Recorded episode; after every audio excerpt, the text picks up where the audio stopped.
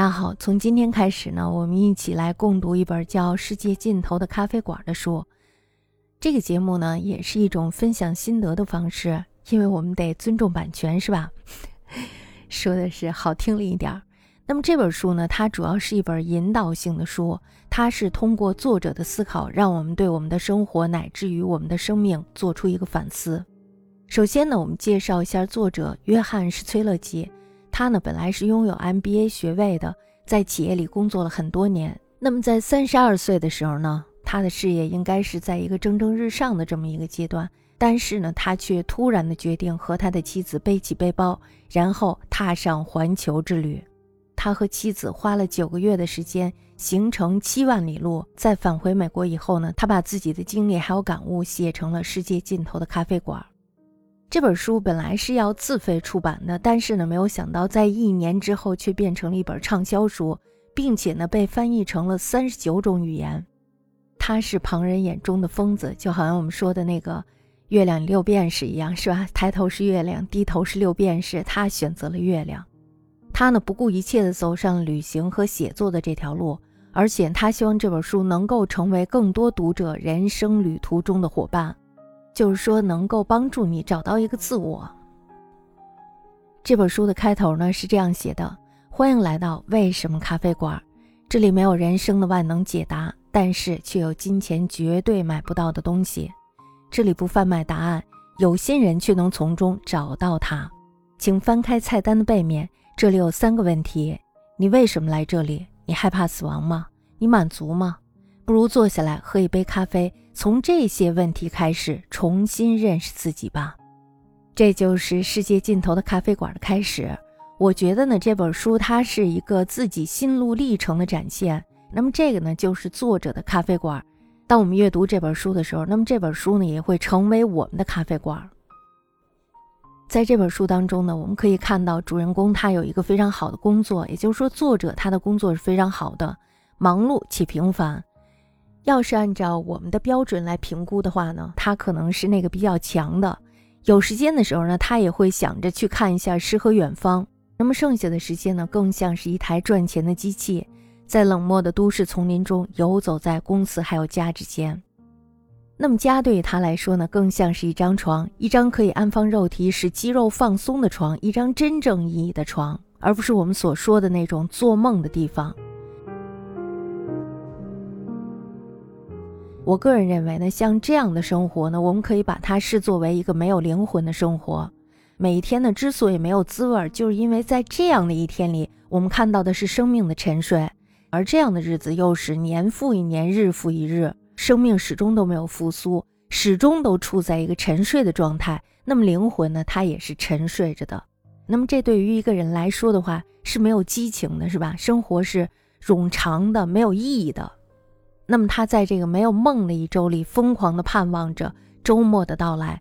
可是呢，当他想到周末依旧是拖着这副皮囊，然后和朋友聚聚会，吃上一顿，喝点什么，他没有办法想象这个周末到底有什么诱惑。于是他的内心当中产生了一种破裂的声音。在这本书当中呢，主人公他是迷茫的，也像我们一样迷茫。他为什么要来到这个世界尽头的咖啡馆呢？就是因为在那里，他找到了自己灵魂的碎片，找到了失去的自己。在这本书当中呢，作者将自己置身在一个堵车的高速路上，大家要有一个代入感，是吧？在我们生活中，在我们的生命中，有很多的时候都是处在一个堵车的这个形式当中的。我们很容易被一个问题所困扰，或者呢是被我们心中的某些想法所困扰。这条路呢是他沉沦中的一剂兴奋剂，因为他这个时候呢要到远方去，可没有想到呢这时候却堵车了。为什么会发生这个堵车呢？如果他到远方去的话，那么他放松回来，他还会继续回到他曾经的生活轨道中去。如果他的生命没有拥堵的话，他怎么会开着车到很远的地方去放松呢？是不是？所以的话，是他的生命其实堵车了。远方的那片蓝天、清凉的湖水、安静中的鸟叫，早已淹没在汽车的尾气中，还有人们的抱怨和汽车喇叭的喧嚣声中。焦躁、挫败、懊恼，一种温水煮青蛙的愤怒呢，这时候在作者的心中慢慢开始蒸腾。在这儿呢，作者用堵车影射了他的状态。同时呢，还向我们展现了他的感受。我最近呢在读一本书，这本书呢是我们的一个小伙伴推荐给我的。这本书的名字呢叫《次第花开》。他给我推荐以后呢，我就非常兴奋的去看这本书。但是我发现我很多东西真的得反复思考以后才能明白，因为我对佛教还是很很不理解的。就是说，它有很多的语言我是不太懂的。那么在文章当中呢，就是在他的初章当中，然后他就说到，他说。当年释迦牟尼佛初转法轮，首先演说的即是苦地，痛苦呢乃轮回生命的常态。如果对痛苦没有正确深入的认知，就不会寻求解脱。大家知道，当我们感受到了这个痛苦的时候，你可能不知道这痛苦到底是什么，你为什么会痛苦，对吧？那么这时候你怎么解决它？你很有可能就是说，就像作者一样，他开着车到远方去看一下他的诗和远方，然后又回到了痛苦之中。这就是他没有解决痛苦，因为他没有正确的认知这个痛苦到底产生在一个什么地方。可是，如果你要真正的认知到你这个痛苦到底来源于哪儿的话，那么这时候你再去解决它的话，就会从根本上解决它，那么这个痛苦就被你解决掉了。所以呢，我感觉这个堵车呢，它是一次意义非凡的堵车。我们为了现实，或者是为了保存我们的那种乖宝的形象，是吧？听从别人，被别人左右，或者呢是为了走那条保险的老路，我们做着自己不想做的事情，或者呢做着我们不喜欢的事情。说句老实话，我觉得我们是没有勇气摆脱的，因为摆脱这些的话，它是需要勇气的。你可能面对的是一个丛林，在丛林中呢有很多突发的事情，或者是危险的事情，你是预料不到的。那么你的生命这时候就处在了一个未知当中。人们总是对自己看不到的、预见不到的东西，它会产生一种恐惧，这是我们与生俱来的一种自我保护意识。但是，即便是这样，我们还是会问自己一个问题：你在这个时候会离开这条道路吗？很多人的答案都应该是不会的。为什么呢？因为我们有责任呐，你要为你的欲望买单，你要为你的家庭负责，是吧？那么这个时候，其实给你的动力并不多，你离开的动力也并不多。几乎是等于没有，如此彷徨，如此无奈，我们该怎么办呢？于是呢，我们在书中看到了这次堵车，主人公呢，他同样像行尸走肉一样被堵在了高速路上，缓慢的走走停停，在这条路上到处都充斥着哀怨。有些人呢，他选择了跟着前面的车继续往前走，车流呢，有时候是会缓慢的行驶一下的。但要注意这个行驶一下，那么这种缓慢的行驶呢，它代表的是一种仅存的希望。但是呢，剩下的大部分的时间都是煎熬。可就是那一点点的希望，让我们在这条路上等待着。作者呢，他和我们是一样的，也是在那等待着，无聊的看着旁边的情侣吵架，看着人们的焦虑和急躁。我们此时呢，通常都会安慰自己。告诉我们自己要坚强起来，然后呢，给我们设立一个目标，告诉我们我们为什么要这么干，我们不能失去希望，因为是吧？这是我们通常会鼓励我们自己的一种方式，告诉我们自己呢，坚持到最后一定能够看到这条路的尽头，看到这条路尽头的彩虹。于是呢，就有了那句话，大家知道哪句话是不是？咬咬牙就过去了。当你再回头看自己的时候，这时候你就会发现，你是一个全新的自己。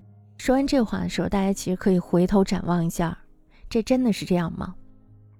我试过很多次，当我回头的时候，我并没有觉得我有很大的改变。我觉得我始终都没有站到我自己想要站的那个位置上去，我好像一直都在原地画着一个圈圈，这个圈圈让我感觉到非常的难受。我忽然间呢想到了几种情况，那么第一种呢就是一头驴子，那么主人呢把它拉到了这个磨盘前。然后呢，蒙上了他的眼睛，让他拉磨。驴子呢，这时候什么也不想，只是奋力的拉着磨。因为什么呀？因为到了晚上的时候，他知道主人会给他带来可以果腹的麦秸。他有时候非常的疲劳，非常的腿软。可是呢，一旦想到晚上的麦秸，这时候他又重新会调整姿势，更加拼命的往前拉。为什么呀？因为有的时候主人看到他如此的卖命，是不是还会给他加一些豆子？终于呢，在月上竿头的时候，这时候主人来了。他本来以为主人会给他带来丰盛的晚餐，可是呢，这时候主人却看到，哎，似乎还有一点点没有拉完，于是呢，又抽了他两鞭子。那么他怎么办呀？为了那点口粮，他只好拼尽最后的力气，又拉了两圈。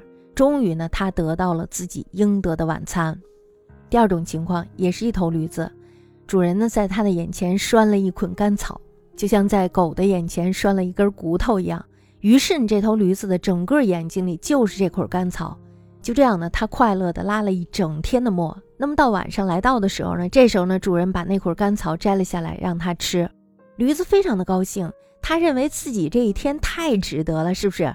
于是呢，就这样日复一日，年复一年，终于呢，有一天驴子厌倦了。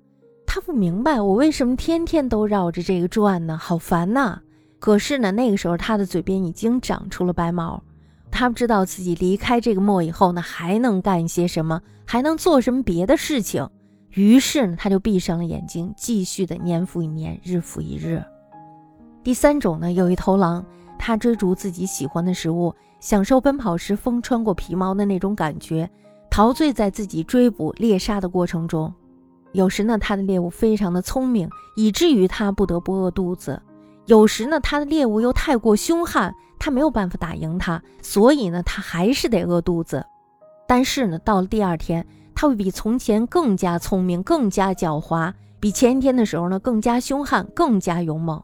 有时呢，他的洞穴像一个冰窖一样，他不得不忍受饥饿，蜷缩在里面。